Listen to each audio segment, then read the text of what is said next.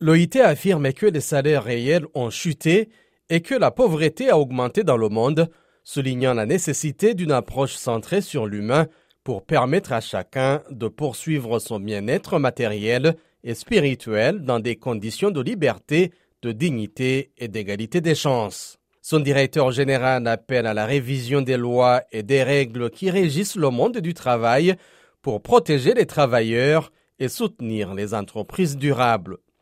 Une coalition mondiale pour la justice sociale est nécessaire pour rassembler un large éventail d'organismes et d'acteurs internationaux et faire de la justice sociale la pierre angulaire de la reprise mondiale. Le directeur général de l'OIT exhorte à saisir l'opportunité de remodeler le monde dans lequel nous vivons pour construire des sociétés équitables et résilientes pour une paix durable et la justice sociale.